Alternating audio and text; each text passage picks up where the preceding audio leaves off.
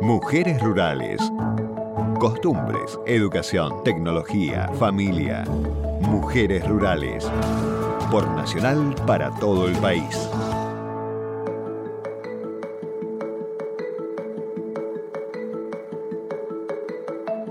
Bienvenidos, ¿cómo les va? Nueva emisión de Mujeres Rurales. Hoy con dos mujeres que tienen eh, diferentes pasiones, pero que se juntan. Digo diferentes pasiones porque cada una eh, tiene sus particularidades, pero se juntan en una que es la artesanía y la cuestión textil. Todo esto lo vamos a ir desarrollando en este encuentro de mujeres rurales que eh, tenemos la, posibilidad de disfrutarlo en Radio Nacional. Mujeres Rurales gmail.com es nuestro correo electrónico. Así que ahí estamos esperando que la comunicación de ustedes con todo lo que tiene que ver con esto que presentamos habitualmente. Eh, el rol de la mujer en diferentes lugares de nuestro país, con diferentes actividades con diferentes aspiraciones y presento rápidamente a Roxana Amarilla. Ella es directora del Mercado de Artesanías Tradicionales Argentinas, MATRA, ¿eh? de la Secretaría de Cultura de la Nación. ¿Lo dije bien, Roxana? Sí, muy bien. Bienvenida. Gracias. Y estamos también con eh, Margarita Melo de Baquer. Ella es licenciada en Ciencias Económicas, es de Asociación Marián. Hablamos varias veces de esta Asociación de Mujeres eh, Franco-Argentinas y es experta textil. Eh, es mucho decir que soy experta, pero... Te han presentado como experta textil. Eso lo tendremos que ir este, dilucidando yo eh, entiendo esta modestia, pero de algún modo te apasiona este rubro. Amo el textil. Muy bien. Sí. Y vamos a hablar de lo que es artesanía en principio, y después Roxana me va a contar eh, cuestiones que tienen que ver con eh, esto que trae a Margarita a este estudio en el día de hoy. Pero empecemos desde el mercado de artesanías tradicionales argentinas. Eh, ¿Desde dónde tenemos que partir el, rol del artesano, la mujer artesana? Hay tanto por... Hay muchas cosas que se han hecho, ¿no? Para beneficiar a este sector. Vos me dirás más específicamente. Bueno, eh, el mercado de artesanías tradicionales es el nombre de un programa en el que yo trabajo y no es el único programa, hay muchos programas en el, en el Estado y en, los, en las distintas órbitas de Estado eh, eh, que trabajan promocionando eh, artesanos y artesanas en sus diferentes aspectos. en el que más se conoce son todas las acciones y esfuerzos que se hacen en diferentes lugares del país y en, y en distintas órbitas con respecto a comercialización. Hay una línea grande que se denomina eh, vínculo entre artesanía y diseño y lo que menos hay, pero que es muy importante y desde mi perspectiva es casi angular, es lo que tiene que ver con eh, lo que se denomina artesanía tradicional o patrimonio cultural inmaterial o eh, el arte de objetos que representan una comunidad y que son transmitidos generación en generación. Eh, sus técnicas y procedimientos.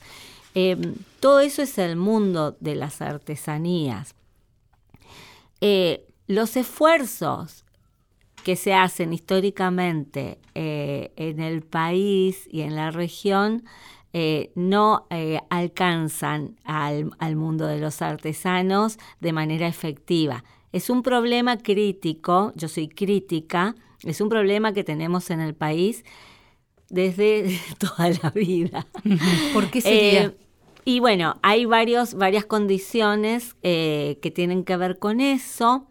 Eh, yo creo que la condición fundamental es, digamos, en términos de, de, con una visión más estratégica, es que eh, no damos cuenta de la eh, diversidad cultural que hay en el país verdaderamente. Exacto. Ese es un, es un proceso complejo que, bueno, por suerte pude transitarlo con eh, gente como, Margarita, que nos ha tocado estar en la misma escena, donde la diversidad se nos presenta y nos interpela. Cuando hablamos de diversidad, estamos hablando de, de culturas. Sí Fundamentalmente. y a partir de ahí las producciones, los objetos artesanales que estos artistas generan. Vos estás muy familiarizada con todo el tema eh, y yo seguramente que no. Entonces estimo que eh, es una, una situación y, una, una, una cultura o característica en alguna región del país distinta a otra. ¿Te referís a eso?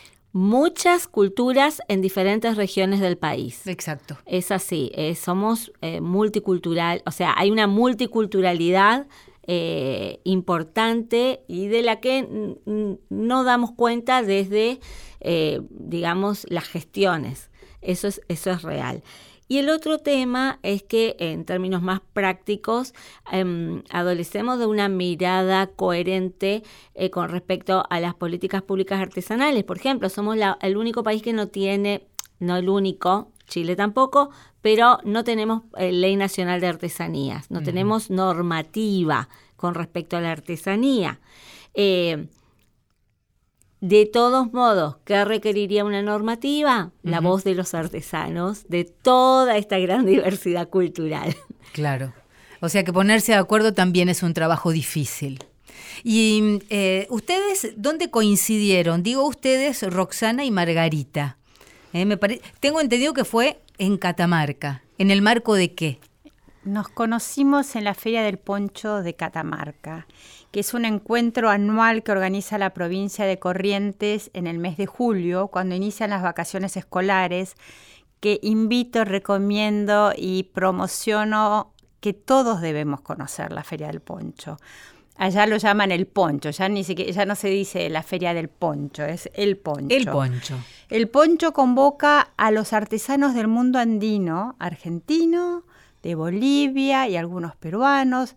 Todos se presentan ahí, dura alrededor de 10 días y cada uno con su especialidad. Están los textiles, está la cerámica, está la madera, están los metales.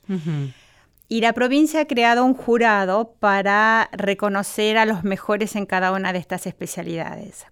Yo tuve el honor de ser invitada las dos primeras veces por la doctora Ruth Corcuera, que es la referente a nivel mundial del textil precolombino y la acompañé y después la provincia de Corrientes me invitó como miembro del jurado del poncho. Es una experiencia increíble porque son espacios enormes en los cuales hay una mesa al lado de la otra con los artesanos que te muestran su trabajo, te muestran lo que ellos han hecho. A nosotros, yo fui miembro del jurado textil, entonces te muestran desde lo que más se valora en esa zona eh, son los trabajos en vicuña. Claro que han, han promocionado y hoy se esquila la vicuña sin matarla como se hacía antiguamente, entonces se reúnen mm. en la puna las colectividades, las encierran con sogas y ahí después les ponen como una capucha de yute que no ven, las acuestan, las esquilan y el animal vuelve a estar libre y seguir viviendo, seguir reproduciéndose y seguir generando más vicuña. Claro. La lana de vicuña luego es Trabajada, procesada. Es, sí, se le saca todo, toda esa naturaleza que lleva dentro, dentro de sí, que forma parte del medio ambiente donde ella vive. El hilado que hacen de la vicuña en Catamarca es extraordinario. Y con ese hilo de vicuña hilado finamente producen ponchos, chalinas, guantes, lo hacen en telares horizontales, telares verticales, tejen a aguja los guantes y muchas veces los tejen con agujas de, cactus. Uno se acerca a las artesanas y ellas no son agujas de madera ni de metal, son las espinas de los cactus que ellas usan para como, tejer. Como agujas para tejer. Como agujas pero no solamente hilan también la lana de vicuña, hilan la lana de llama. La llama está tan finamente hilada que es un placer tocarla. Este, la combinación de colores, las combinaciones de, de rapacegos que tienen las, las obras, todo es un, placer. Y, y, la verdad que al jurado se le hace muy, muy difícil elegir a los ganadores, porque todos los artesanos ahí presentes merecen un reconocimiento. Y allí se conocieron ustedes. Sí, nos tocó, eh, nos tocó unos años estar juntas con, con la misma tarea. Eh, que teníamos que recorrer 200 stands. Sí, claro, para, ver y discutir. y elegir. Y, sí, no solamente los términos de calidad, que, todo el tiempo hay que renovar qué significa, ¿no? Eh, semantizar qué, qué significa calidad, sino también eh, dar cuenta de patrones tradicionales, estilos, supervivencias, etcétera, en, los trabajos, ¿no? Eh, también pensaba en, estos términos de el, tejido o la cuestión textil, eh, que es muy tradicional, porque hablar de este tipo de lanas es absolutamente tradicional.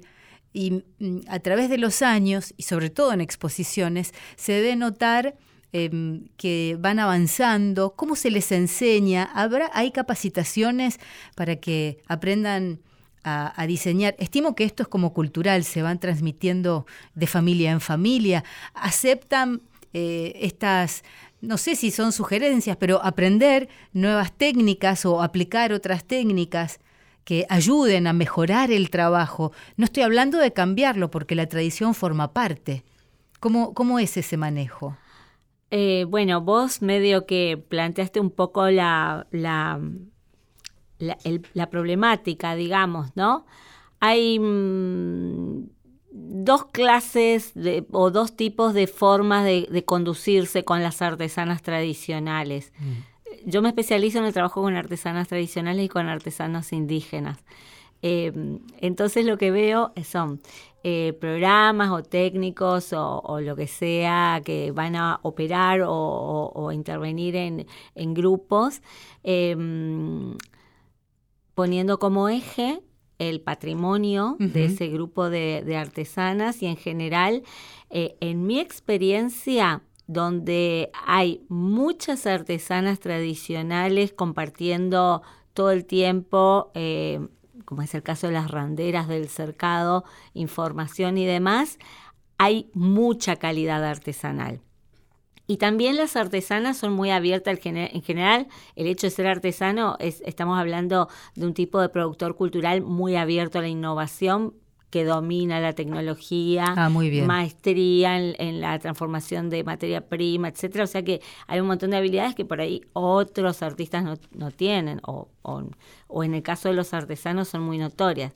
Pero después también hay mucha gente em, que prefiere mirar estilos que son tendencias, como estilos por ahí de otras regiones en el mundo, y que se van viendo al artesano eh, como un trabajador cualificado y con una mirada tal vez extractivista, en realidad no potencian el valor eh, técnico y creativo que tiene el artesano, mm. sino que le solicitan nada. A pedido. Sí, la hechura de productos que en realidad no, no representan ni tampoco hacen resplandecer el arte popular. Vamos a seguir charlando de este tema que realmente es muy interesante porque este, hay, hay que poder vivir de una artesanía, hay que poner en valor la artesanía eh, y este es el trabajo de todos, eh, que nosotros cuando vamos de paseo por nuestro hermoso país,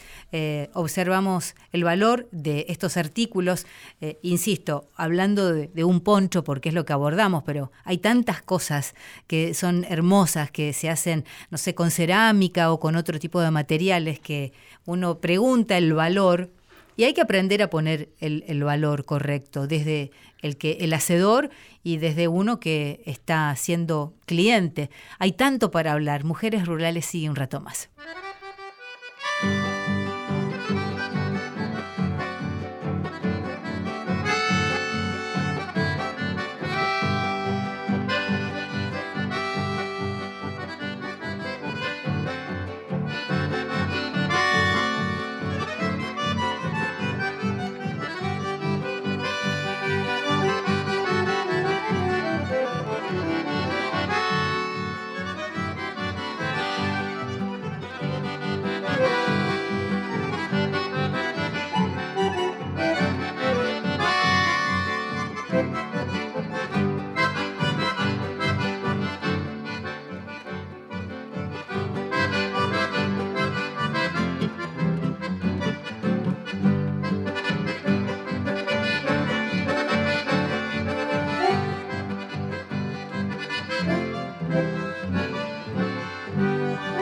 Derenda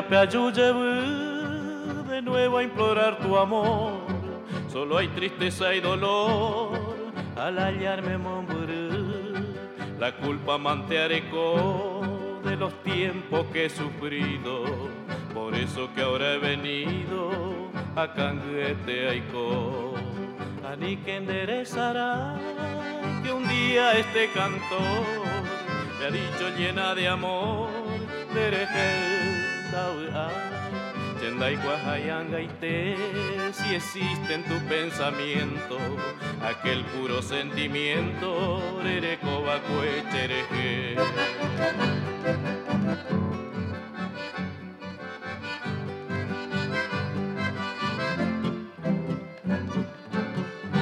Anin de poche, angachen dibei, desengaño y te manteareko, achacatabu, anga aikuajan, dereje cuña, chepe chaiko.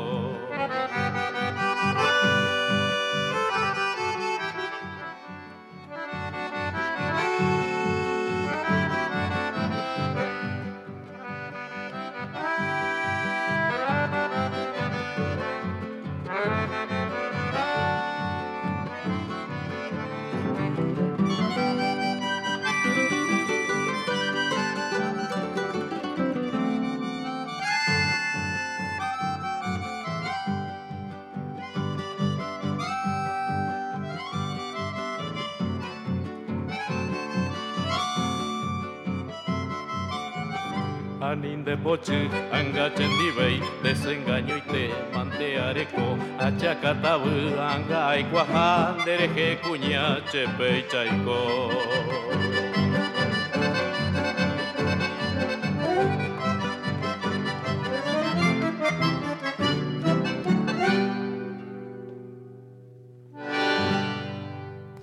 Hoy chamamé a pedido de nuestras invitadas Roxana y Margarita que aman el chamamé. ¿Les gustó kilómetro 11 por tránsito Cocomarola? ¿De tránsito Cocomarola? Me encanta, me encanta. bueno, es importante tener la visita contenta. Mujeres Rurales teje redes, construye caminos, levanta puentes. Por Nacional. Para todo el país.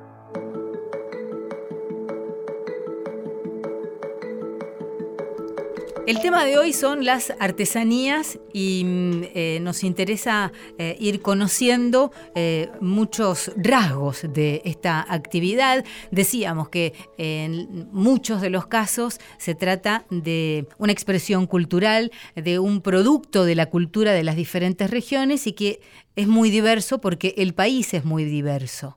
Entonces, eh, a lo largo de, Mujeres Rurales, en diferentes emisiones, hemos eh, conocido eh, diferentes programas que ayudan a capacitar diferentes producciones, ya sean agropecuarias, para la cuestión de artesanías para este ámbito específicamente, Roxana, ¿hay programas que ayuden a, no sé si mejorar las técnicas, a enseñar porque siempre uno necesita aprender, uno necesita ir al colegio. Eh, ¿Se acercan estos programas? Bueno, hay, eh, hay programas para diferentes cuestiones. Eh, por ejemplo, nosotros formamos parte de un registro nacional de artesanos textiles que está en, la, en línea, que uno lo puede consultar, donde están los contactos de muchísimas tejedoras y tejedores de todo el país, que se llama Renatra uno puede acceder primero, en primer lugar, a esos artesanos a través de la web www.renatra.gov.ar. Ese registro lo llevamos adelante junto con el INTI y con el INTA y el MATRA. El INTI, eh, el INTI Textil tiene un área específica que trabaja sobre todo todo lo relativo a hilaturas, fibras y teñidos. El INTA tiene un programa específico que se llama Valor Agregado a la Producción Agrícola, eh, a la Producción Agropecuaria y Artesanal, eh, que tienen una tienda en línea y trabajan justamente el vínculo entre el diseño y la artesanía. Y el programa se llama, eh, la tienda se llama Somos Fibra. La coordinadora es Marcela Dualde. En, el INTI la coordinadora es Laura Martínez. Sí, estuvieron acá. Claro. Y nosotros el Matra tenemos un programa de reconocimiento a la calidad artesanal eh, que trabaja con parámetros enunciados por UNESCO, eh, eh, enunciado por UNESCO y World Class Council, y que son, reconocemos la capacidad de, de técnica artesanal, la innovación, la tradicionalidad de identidad, las buenas prácticas en la producción artesanal, que sea sustentable, que no haya trabajo infantil, eh, y eh, la capacidad de ser una pieza comercializable en cualquier parte del mundo. Entonces, nosotros en ese ámbito, que es esa mesa de programas nacionales, compartimos mucha información con respecto a estas posibilidades que van teniendo comunidades o artesanos porque estas atribuciones de calidad, de, ser un producto eh, excelente, no son solamente de los artesanos urbanos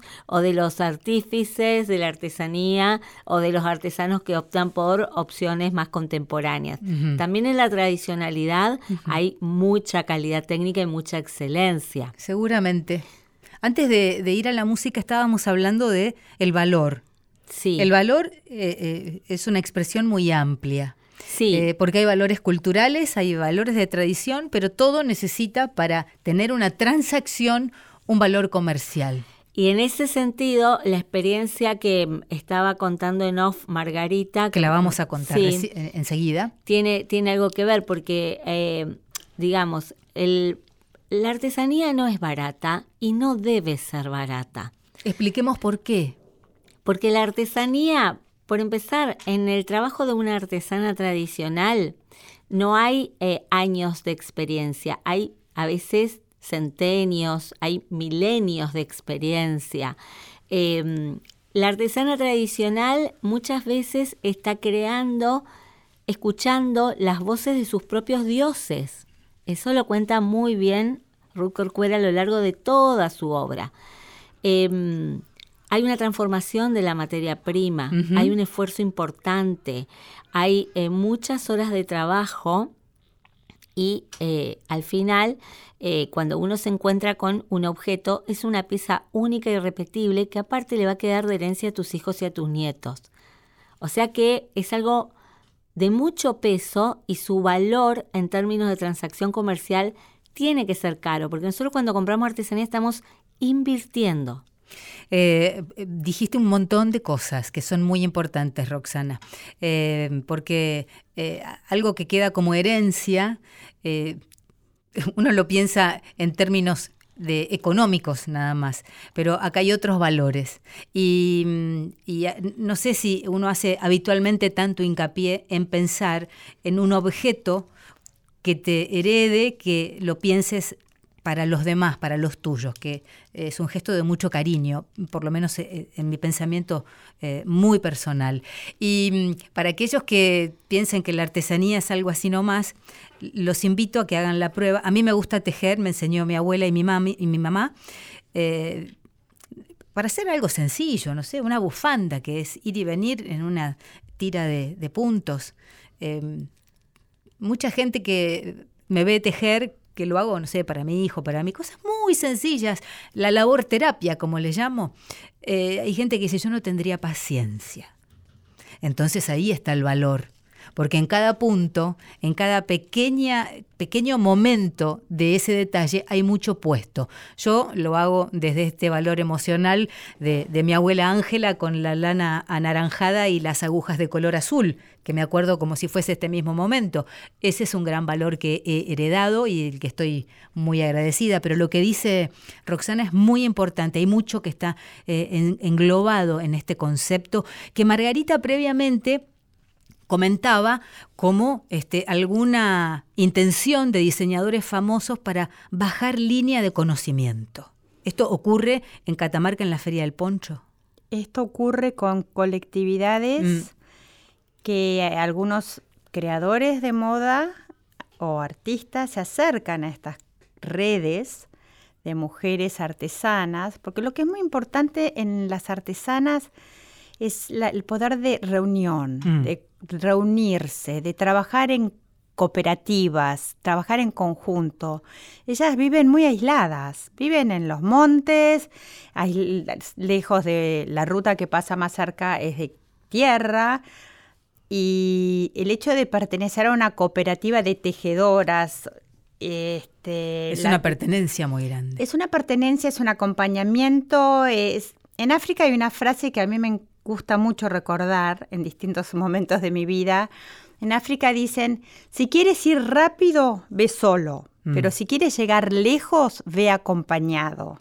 Y el hecho de reunirse en cooperativas y tejer juntas y crear juntas y comercializar juntas, las ayuda a llegar más lejos. Margarita, Roxana, se nos termina el tiempo. Qué cortito. Es muy cortito, eh, pero tenemos otras posibilidades seguramente en mujeres rurales.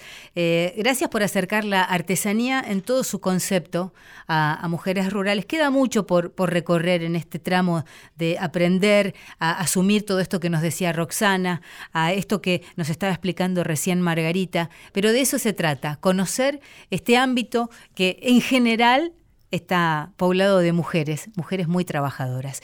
Gracias por estar formando parte de Mujeres Rurales en el día de hoy. Gracias, a ustedes por invitarnos. Nacho Guglielmi Gracias. en la puesta en el aire, eh, Guadalupe Cunio en la producción junto con Florencia Bertolino y Fernando Laposchi. Yo soy Silvia Marucho, nos encontramos la semana que viene. Gracias.